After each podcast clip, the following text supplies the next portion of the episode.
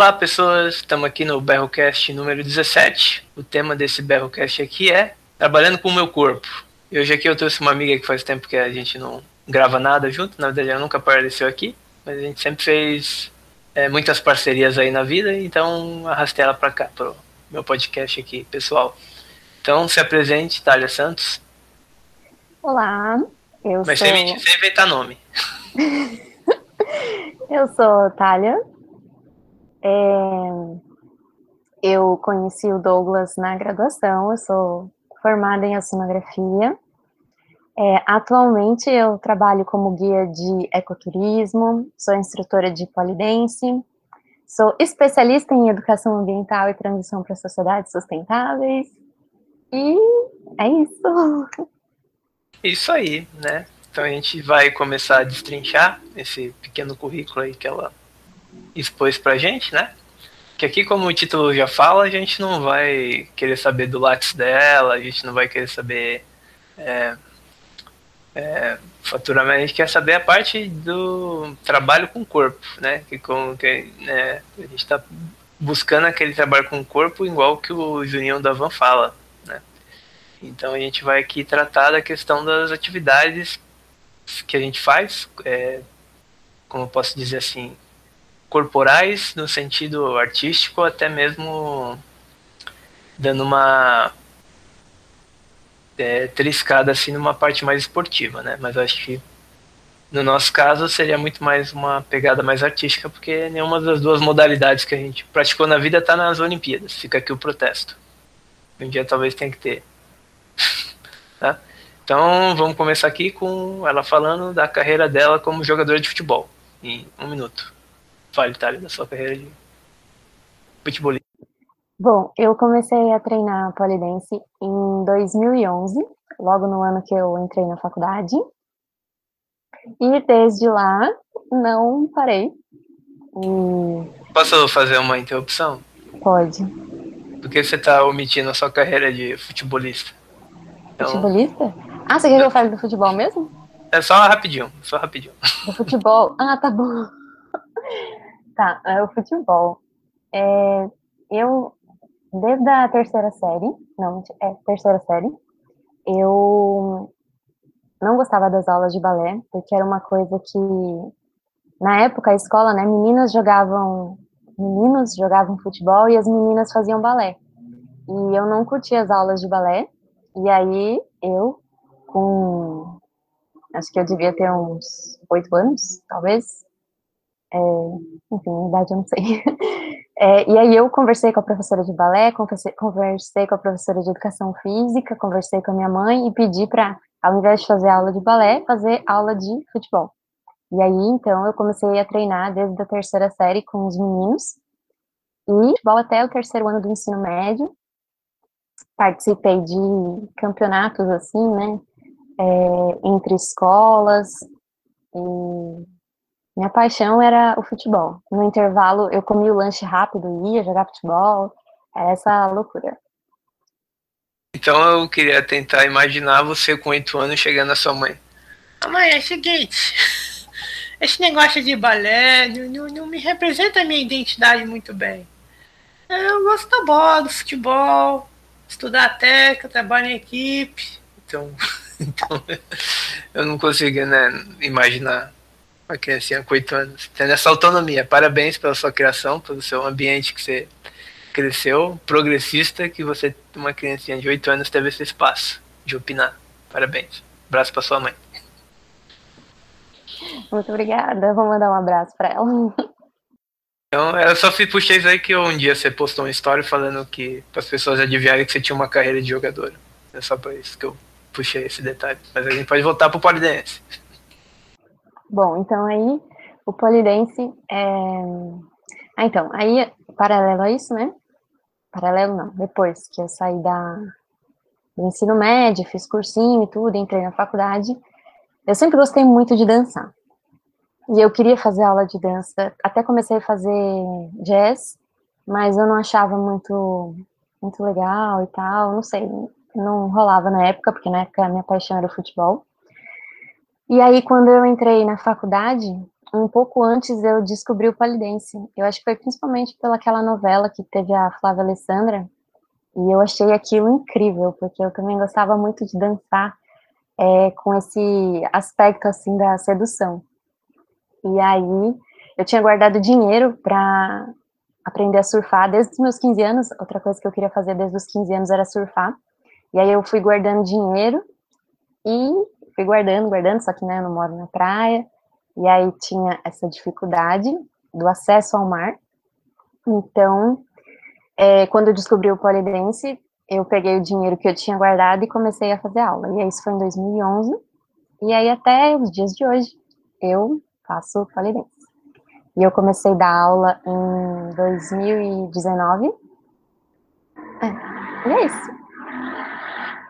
Muito bem, estamos aí. É, eu lembro que em 2011, não acho que qual foi aquele ano lá que você arrastou a gente para aquela rotisseria que tinha que a, a, temática da, da baladinha era ter um polidense no meio, acho que é 2012, né? É, eu acho que foi 2011 ou, ou 2012, por aí, eu não lembro, não, não sou muito boa com datas. Não, eu acho que também, uh, acho que foi, demorou um tempinho, né, pra ganhar força o polidense como uma coisa que a gente começa a ver sendo mais divulgada em rede social, em aula.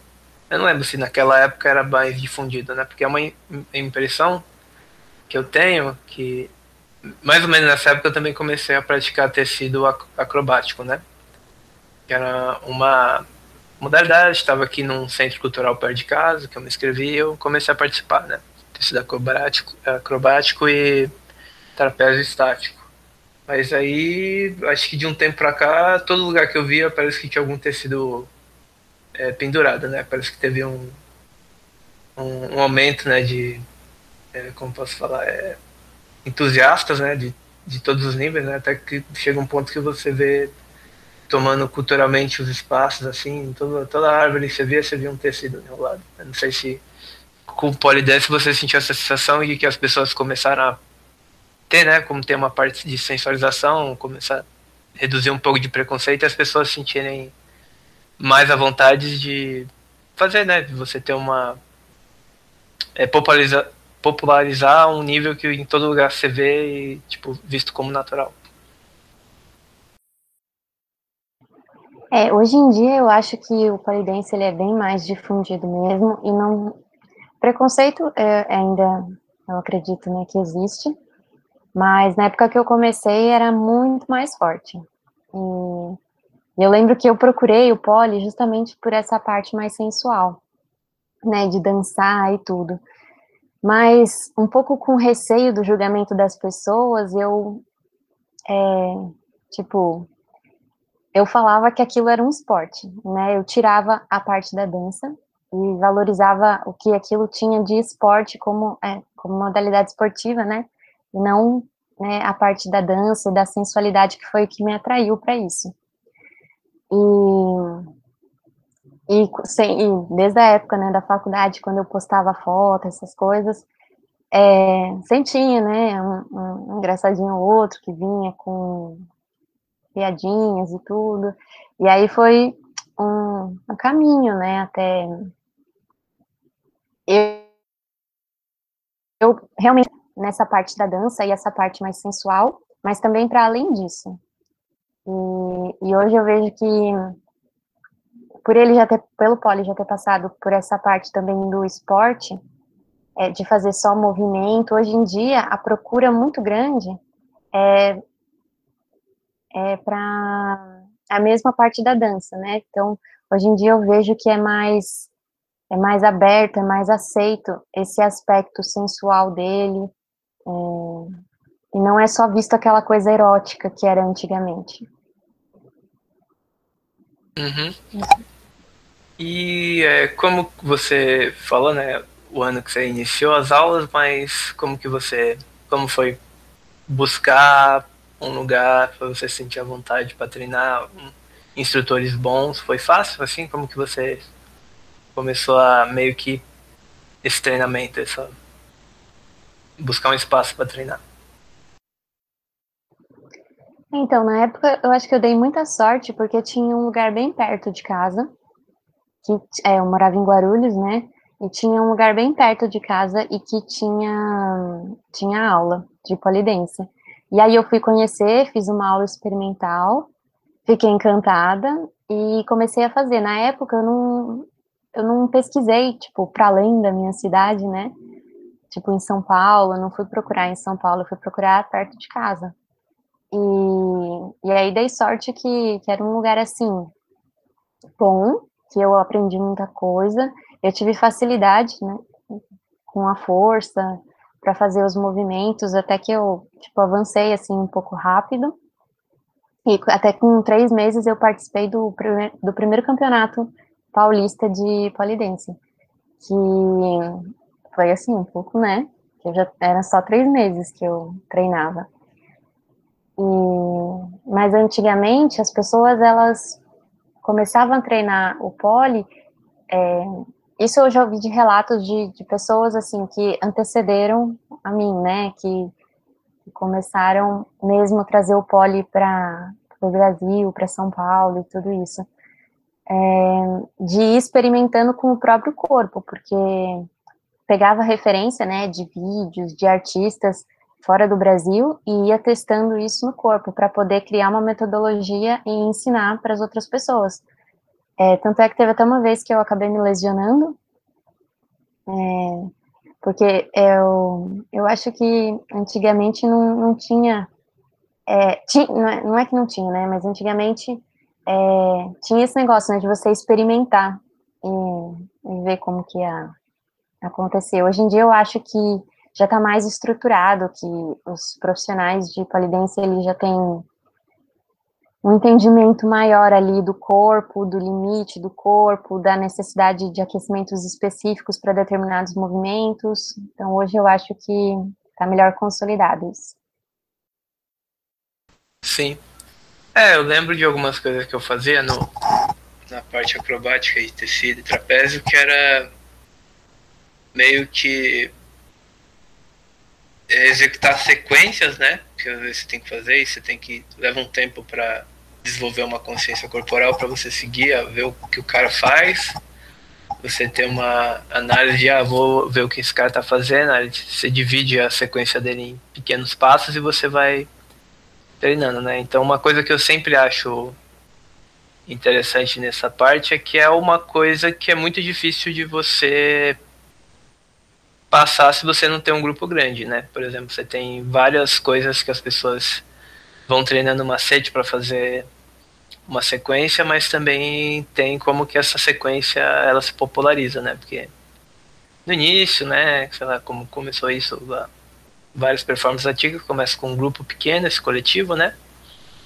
E muitas das dessa de movimentos, estilos, eles se mantêm em determinado grupo eles se expandem depois por quem aprende com eles, essas pessoas mudam, fazem outras apresentações, então acho que é interessante como que essa parte da sabedoria do que eu vou fazer que pode dar certo, o que, que, que preparo físico eu tenho que fazer, né? Uma coisa que é muito difícil de, né? É difícil de você abrir um vídeo no YouTube e aprender isso, né? É uma coisa que você tem que estar no meio, praticando, é, pegando pequenos detalhes de, de, gente que fez isso mais do que você para você conseguir executar. E isso é uma parte legal des, dessas práticas corporais que elas têm uma curva de aprendizado que no início é fácil, mas depois para você fazer coisas mais complexas demora muito mais tempo. Né? Por vários motivos, né? Porque as coisas vão se complicando. E aí eu queria puxar assim para uma questão de como que foi é, manter, né? Porque se hoje você trabalha com isso, né? Você não estava indo apenas como uma.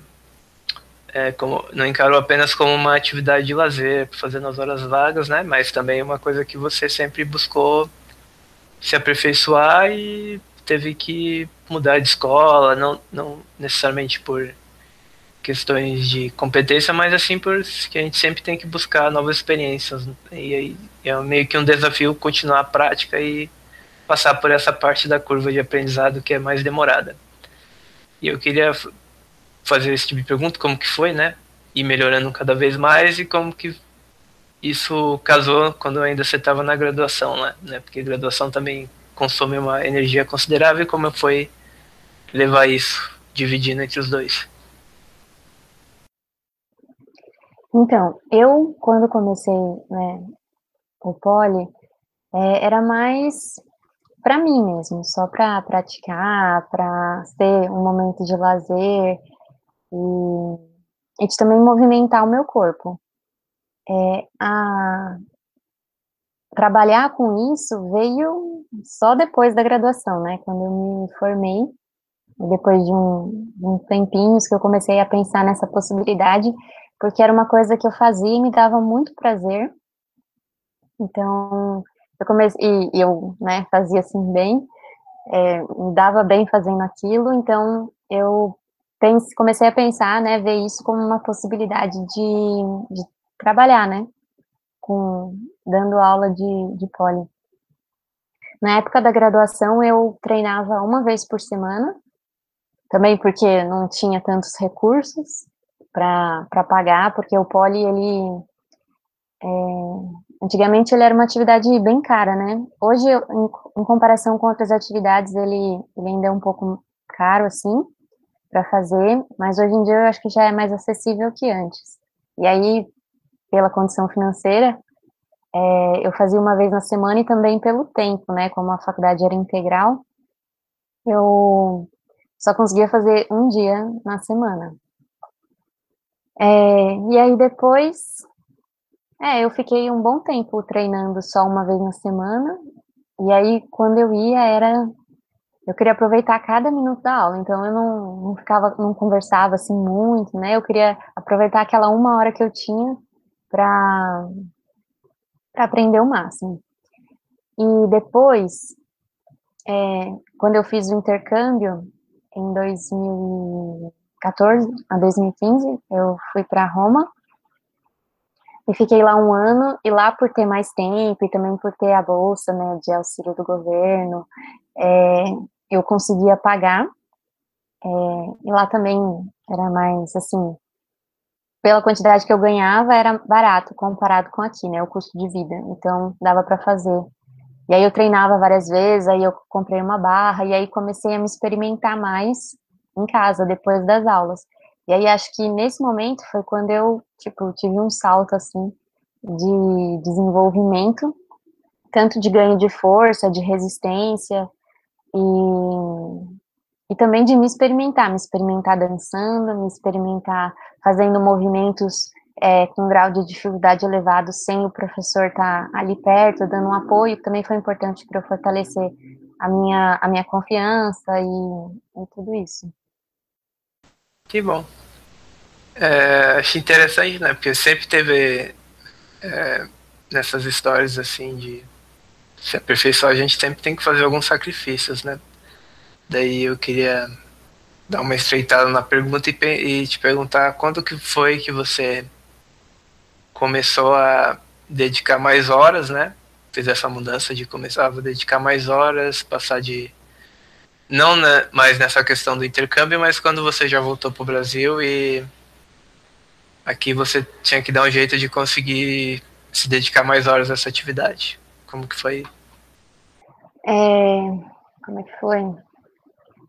É, foi mesmo depois quando eu terminei a graduação, que aí eu já tinha mais tempo.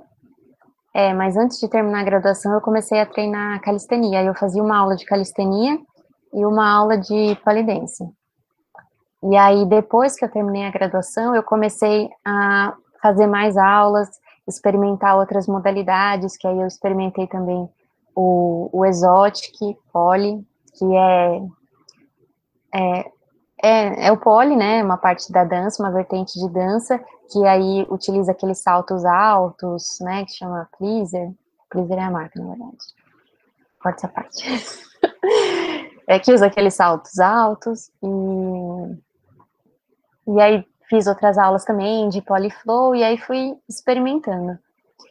E teve um momento um, que um professor que eu, que eu admiro muito, ele se mudou de São Paulo e eu fiquei assim meio sem chão, porque ele era uma referência para mim. E, e eu não consegui encontrar em outras aulas o desafio que ele propunha, a, o grau de, né, de dificuldade dos movimentos.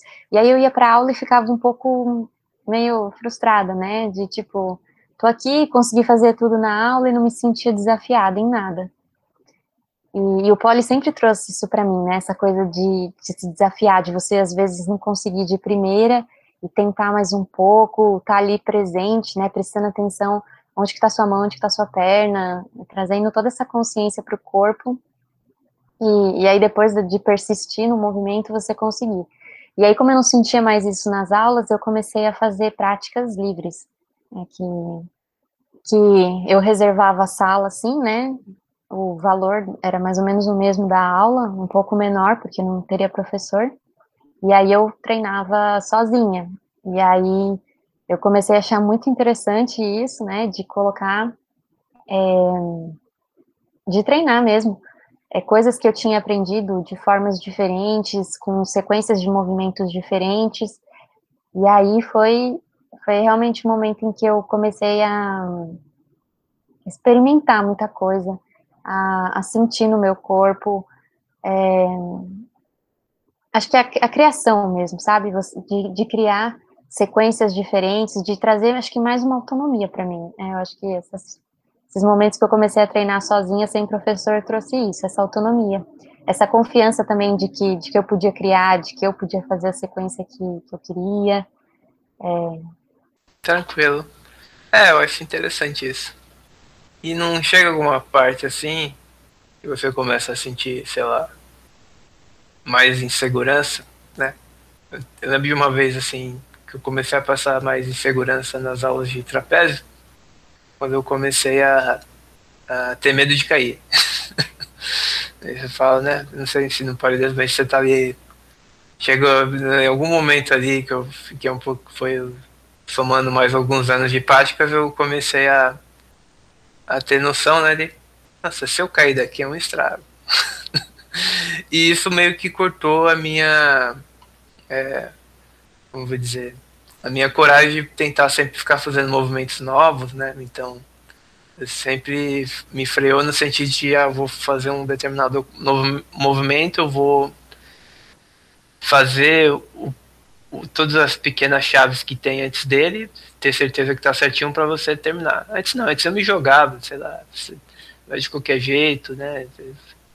Caiu no, tá, no, no, no colchão, tá de boa, né? Mas aí, conforme você vai ficando mais mais velho, né? Você vai administrando mais. Eu não sei se chegou algum ponto que você reconheceu assim alguma limitação assim de ah não posso me machucar, tenho que cuidar mais de mim e se isso afetou assim a, a audácia de fazer coisas novos movimentos ou não? Sim, com certeza. É, enquanto eu estava num lugar assim só de aluna, né? De, eu assim, me arriscava mais, lógico que tem movimentos que, que me dá medo, que tem às vezes medo de cair da barra. É, também, quando eu me lesionei, foi um movimento de flexibilidade, então esse movimento mesmo, é, eu nunca mais fiz ele, né, foi um pouco assim de trauma, e, enfim, nunca mais treinei ele. Mas, quando eu estou assim, né, num, num, lugar de aluna, é, e eu sinto a confiança no professor, eu faço, tento, né, e eu sei que às vezes o professor está ali do lado e ele vai me dar o apoio que eu preciso, e, e aí vou. É, às vezes demora, e não vou, e tem coisas que eu também não faço, porque até hoje, né, dá uma insegurança, dá um medo de, de se machucar. E depois que eu comecei a dar aula, eu comecei a ficar muito mais cuidadosa com o meu corpo, porque se eu faço alguma coisa que eu me machuco, aí como que eu vou fazer para dar aula? Como que eu vou fazer para estar tá inteira ali para mostrar como que é o movimento, para cuidar das alunas? E, então eu percebi que depois que eu comecei a dar aula, é, eu fiquei nesse nesse lugar assim de, de não me arriscar tanto e quando eu quero fazer alguma coisa que é mais desafiadora, é, aí eu busco, assim, fazer com algum professor que eu confio, peço para me ajudar. E, e até assim online, sabe? Porque às vezes é mais mesmo é, pelo professor já ter a experiência, é, ele vai olhar e falar, oh, você vai fazer isso, isso e isso, e até a distância eu sinto a confiança de, de arriscar em uma coisa que eu nunca fiz. Muito bem. Ah, acho que é legal isso daí. Que a gente. É, tudo que a gente vai melhorando, né? A gente vai sempre caindo numa curva de aprendizado e nem tanto é uma questão de, é, de imitação, mas também de responsabilidade. A gente tem que ser mais responsável. A gente vai aprendendo a ser mais responsável conosco, e daí, quando você começa a dar aula, você também aprende a ser mais responsável com os outros. Né? Então aqui a gente vai para o próximo item da pauta, que é como que você conseguiu é, começar a ter uma perspectiva profissional dessa prática de polidense? Então, foi um caminho assim de, no começo, né, de insegurança, para mim foi a primeira coisa. É, eu passava pela minha cabeça, nossa, mas é assim, tem que dizer, né, eu não consegui emprego na área de sonografia, e, e aí eu estava buscando alguma forma de, de trabalhar com o que eu conseguia fazer de bom, e aí eu falei, nossa, poli eu faço muito bem, me dá muito prazer, posso fazer isso. Mas aí sempre tinha dentro de mim, assim, mas será que você ainda é boa o suficiente para dar aula? E aí ficava nessas coisas, né? Eu acho que foi desde 2000 e final de 2017 que eu comecei a pensar sobre isso. Aí eu fiz um curso de que era de capacitação, mas na época eu ainda capacitação para ser instrutor de poli, né? É, de uma das modalidades de Polyflow. E aí eu lembro que quando é, o professor que estava dando ele perguntou é, quem aqui tá fazendo porque quer ser instrutor? Tipo, eu não levantei a mão, né? Mas ali já tinha uma sementinha dentro de mim que queria, mas acho que a insegurança, né? E também uma cobrança minha comigo mesma de buscar também uma perfeição, essas coisas todas. É, eu achava que eu ainda não estava assim boa para dar aula. Aí eu, enfim, eu ia para as aulas e aí, no estúdio que eu treinava, ele era bem grande, então, às vezes, na aula tinham 10 pessoas, na aula e o professor.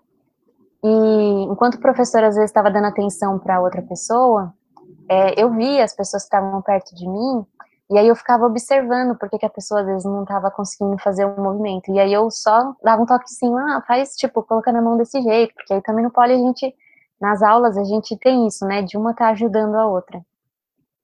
E aí eu comecei a, a, a fazer isso, né, observar o que a pessoa estava fazendo e, e ver o que, que ela poderia fazer para conseguir fazer um movimento. E aí eu comecei a ver que, tipo, as pessoas conseguiam fazer depois que eu dava um toquezinho ou outro, porque também era pouca coisa assim que estava faltando, né? E aí aquilo começou a me dar, tipo, a crescer essa semente assim dentro de mim, de que talvez eu pudesse dar aula.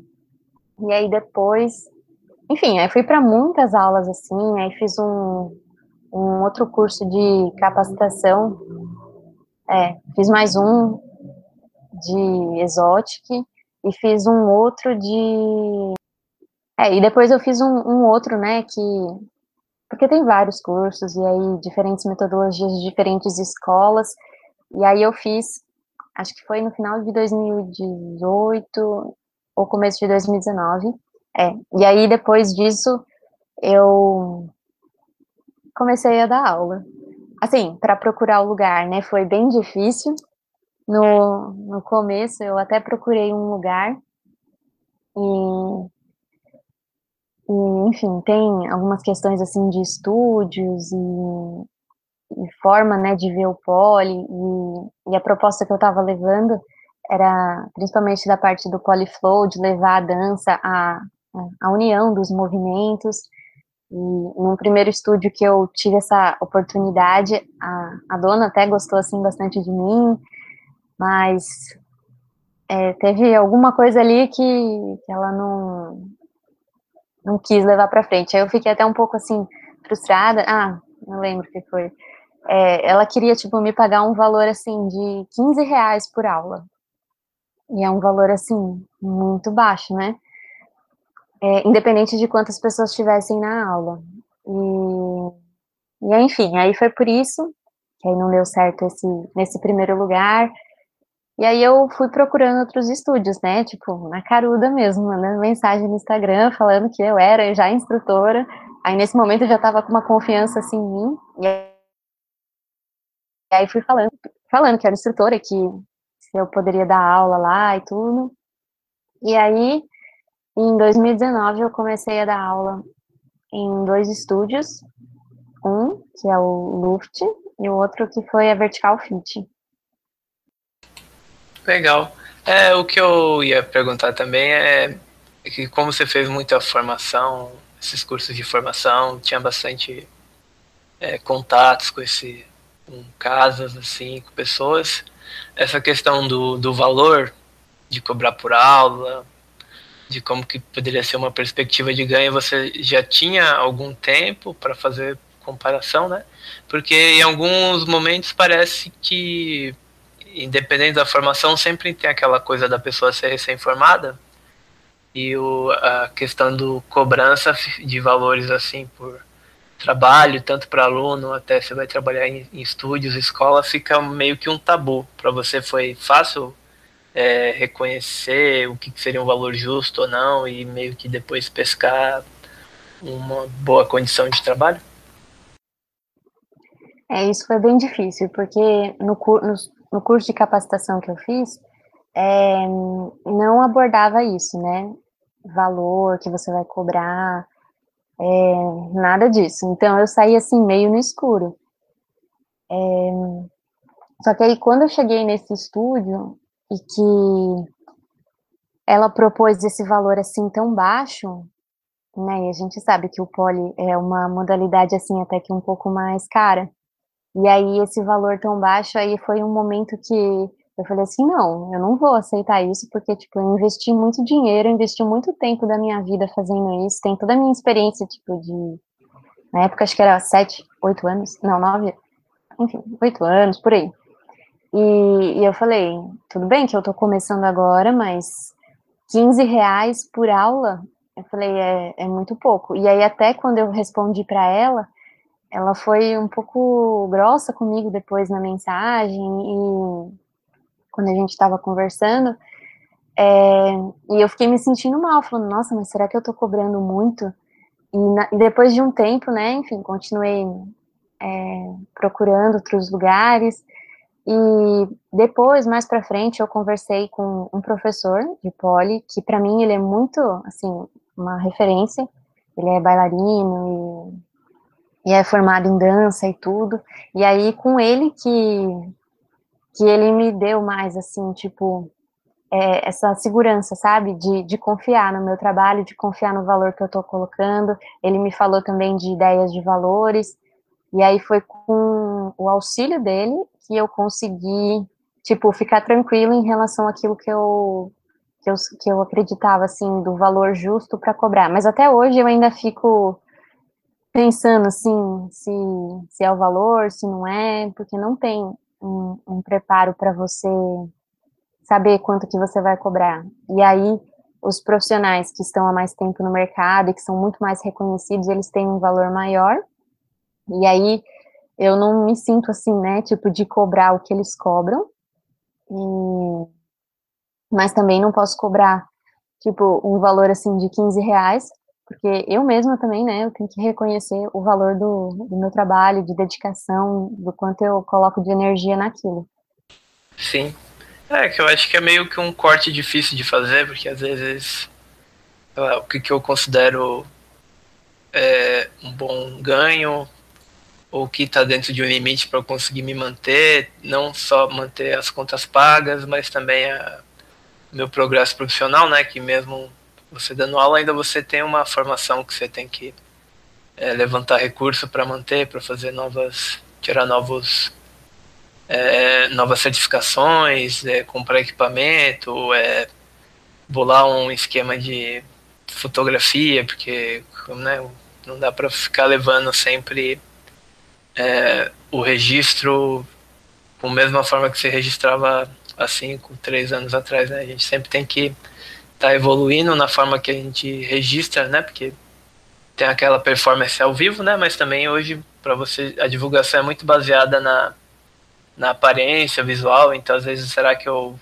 tirar uma foto sozinho da conta? Eu tenho que contratar um fotógrafo? Como eu fazer post, é, propaganda regular das minhas aulas boca a boca? Eu tenho que contratar um gerente de mídias sociais? Tem várias coisas que a gente tem que ir pensando, né? Porque se isso for ser uma ideia de, de, se manter e crescer, a gente sempre tem que investir uma parte nessas partes que está além do polydance, mas meio que é um suporte, né? Eu não sei se você tem alguma estratégia para isso, assim, de curto, longo prazo, quiser falar. Então, essa parte não está bem desenvolvida, não.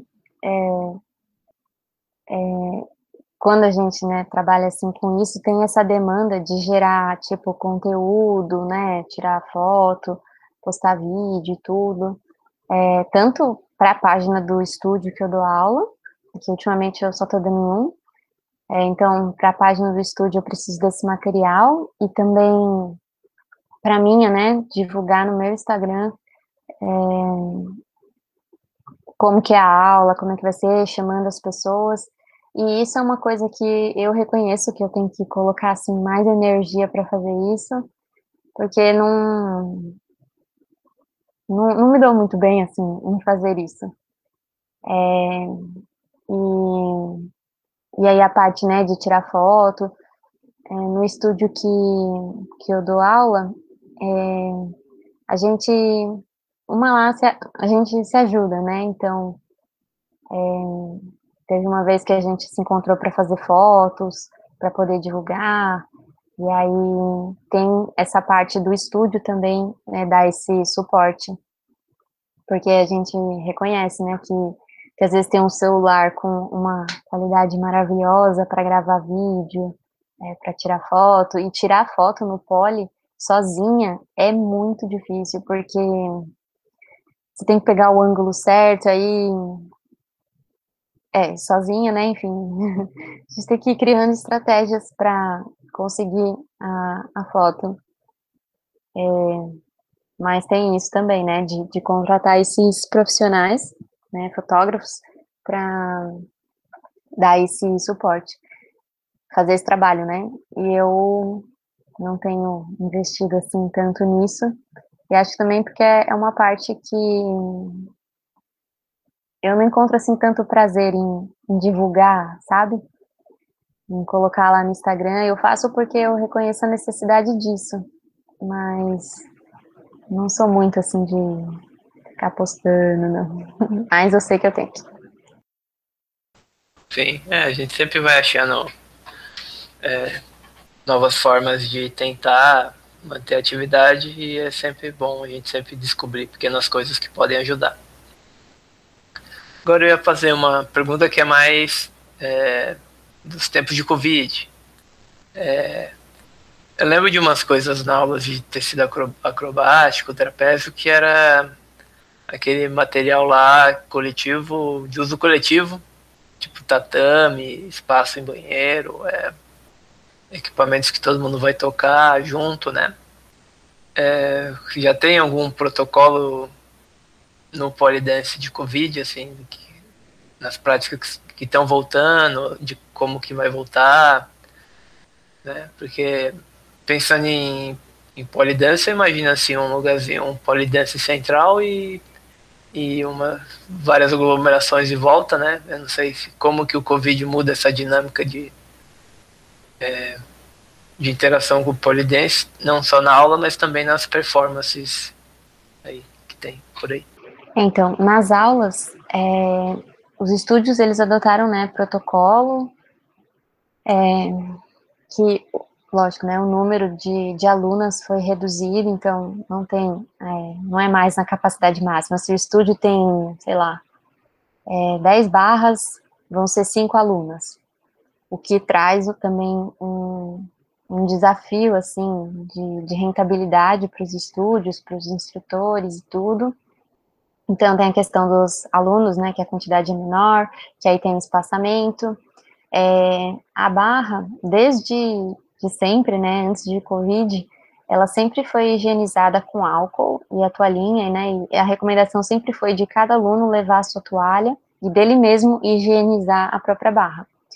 E agora com Covid, né, o álcool é 70, e tá, em alguns lugares também antes já era, é, e aí higieniza, né, com a própria toalhinha antes de começar e depois quando termina. E é, basic... ah, e aí também questão de, de instrutor, é, a gente tem evitado passar movimentos em que a gente fique que precise muito assim do, do apoio, né, do suporte de ficar é, tão perto do aluno. Eu já sou, assim, uma pessoa que eu trabalho mais a questão do fortalecimento, né, de desenvolver a força, e desde já do começo, é, da pessoa conseguir se sustentar, é, de conseguir entrar nos movimentos é, sem eu ter que ficar segurando ela. Então, e agora com, com Covid, é, a gente tem trabalhado mais mesmo é, movimentos, exercícios em que não tem essa necessidade de, de, ficar ali perto, mas lógico, quando vai passar uma coisa que é mais desafiadora, ou se a aluna está tá com alguma insegurança, a gente fica um pouco perto, e álcool o tempo inteiro, e aí feito de máscara também, e é isso. Eu não sei se eu respondi toda a sua pergunta. Não, tá tranquilo.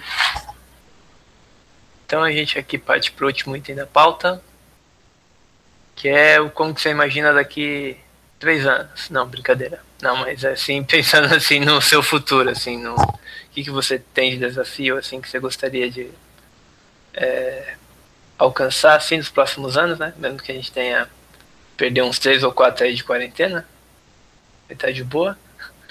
Mas o que, que você vê, assim, de evolução para os próximos...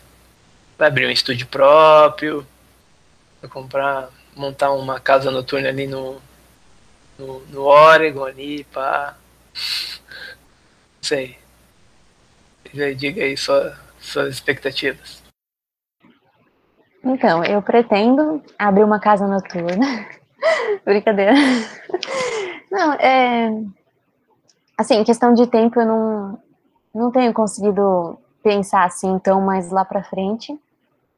É, acho que também, né, por esse momento, assim, de, de pandemia que, que às vezes não sabe nem o que vai acontecer na semana seguinte, se vai, tipo, fechar tudo de novo, os estúdios, ou se vai voltar. Então, nesse momento, assim, de incerteza, eu não tô conseguindo... É, eu não tô pensando tão lá na frente assim, mas eu pretendo, né, continuar dando aulas. Eu não tenho um desejo de, de ter o meu próprio estúdio, eu sei o trabalho que é para gerenciar toda a estrutura de um estúdio, é, todas as pessoas, os alunos, todas as coisas que eu trabalhei acho que um ano e pouquinho, mais de um ano, acho que foram dois anos, que eu trabalhei na parte, na recepção de um estúdio de polidense, e, e tendo, assim, contato, né, com, com essa parte administrativa, e, e tudo isso não, não foi uma coisa que me motivou a, a ter o meu próprio espaço. Eu, eu gosto de, de dar aula em, em estúdios de outras pessoas e, e pretendo continuar dando aula. Eu quero, né, treinar mais, quero continuar me, me desenvolvendo poder fazer mais aulas regularmente. E quando a gente trabalha assim com o corpo, aí tem a questão de, de treinar para poder montar a aula. É, e durante a aula também, é, você está ali passando os movimentos, mostrando como que é, e, e traz, assim, um, um cansaço para o corpo. Então, muitas vezes eu não consigo treinar coisas é, novas para mim, porque eu fico, tipo, cansada, né? Tem outras coisas é, para também fazer e, e aí eu pretendo, né? Quando assim eu conseguir um pouco mais de tempo, é, me dedicar a, assim, eu como aluna, sabe? É, não, não precisa só pensar em termos materiais e pá, de, mas também podemos levar a pergunta para o lado mais emocional ou prático, assim, se você teria alguma coisa com a prática que você queria chegar no novo nível, sei lá, como que você a forma como que você ensina a ganhar uma nova dimensão, que você não sabe o que, mas tem alguma ideia de que vai mudar nos próximos anos, assim, pode ser alguma coisa nesse sentido também, não só na questão do trabalho e aonde ou o que, mas na forma do trabalho. É, uma coisa que no poli, para mim, ele, ele é, assim, ele tem, traz muitos símbolos para mim. Então tem a questão do desafio, tem a questão da persistência, a questão da presença. É, quando eu estou às vezes dançando no pole, é, fazendo algum movimento, eu me sinto ali muito presente, muito muito conectada com, com aquele momento, com, com o meu corpo, com o que eu estou sentindo. E, e, e, eu acho que é, assim, esse estado de presença que ele me traz, me traz também esse desejo de, de continuar praticando, porque é tipo uma meditação, sabe? Uma meditação em movimento. Tem muita gente que, né, corre, que anda de bicicleta e tudo, e, e ele traz também essa possibilidade de eu descarregar energia, né, de colocar energia para fora, que às vezes está lá dentro, precisando sair, e o pole, o momento que eu estou me exercitando, que eu estou tentando movimentos, que eu estou dançando, é esse momento que eu coloco essa, essa energia para fora e que vem esse bem-estar. Então, até até interessante isso que você falou de talvez um lugar que eu quero chegar. É, dentro do, do mundo, assim, do pole, né, tem muito assim, ah, que movimento que você quer conquistar, o que, que você quer fazer, e os movimentos é, que eu queria fazer, assim, eu fiz, assim, lógico que tem sequências que eu olho e falo, nossa, que legal, né, desafiador, e eu quero fazer, não tô falando que acabou de movimentos, né, porque tem um monte de movimentos, mas a minha busca não é mais por, por conseguir fazer determinado movimento, a minha busca é, acho que é mais por ter esse momento comigo mesma, no pole, né, de estar ali pre, é, presente, centrada, conectada comigo mesmo com aquele momento. É, então, se eu vou conseguir fazer lá uma sequência que eu achei muito incrível, que geralmente são os russos que fazem, se eu vou fazer um movimento novo também, muito incrível, se eu vou fazer um movimento mais básico de uma forma diferente, para mim hoje em dia não, não, faz mais assim tanta diferença o que que vai ser, mas sim o estado de presença que o pole me traz. É, e e essa parte, né, de se conectar com você mesma, de trazer esse olhar para a questão energética do nosso corpo, eu tenho estudado também sobre, sobre essa parte energética. É, ah, vou te contar, recentemente eu fiz um curso de leitura de aura, para a gente ler essas energias da nossa aura, e, e aí estudando, né, essas energias e pensando também no pole, nesse estado de presença que ele traz e tudo. É... Eu, enfim, tenho pensado mais sobre isso. Perfeito. Então tá bom.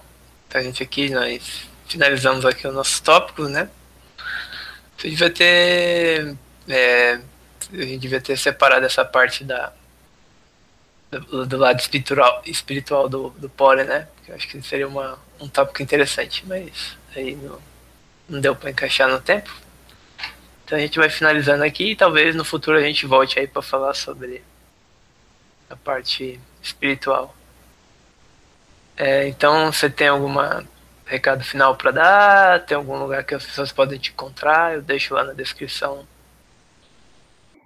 ah, as pessoas podem me encontrar no Instagram. Meu arroba é. Ai, eu sempre quis falar isso. meu arroba é thalia.sandrade. E é isso. E eu quero te agradecer muito por esse convite. É, faz tempo que a gente não se falava e, e, foi bom. E aí, quando você fez o convite, eu fiquei pensando né, nas nossas aventuras juntos, da gente ficar treinando coisas, tentando acrobacias, essas coisas. E eu te agradeço muito pelo convite. E um beijinho. Obrigado por ter vindo, né? E aquela coisa, né? Não é porque a gente ficou três anos sem falar que a gente não é mais amigo. Ah, pronto. É, mas é isso aí, a gente vai sempre estar tá aí junto. E a gente aí sempre talvez apareça mais vezes aqui nos próximos episódios. Então, tchau, tchau, pessoas.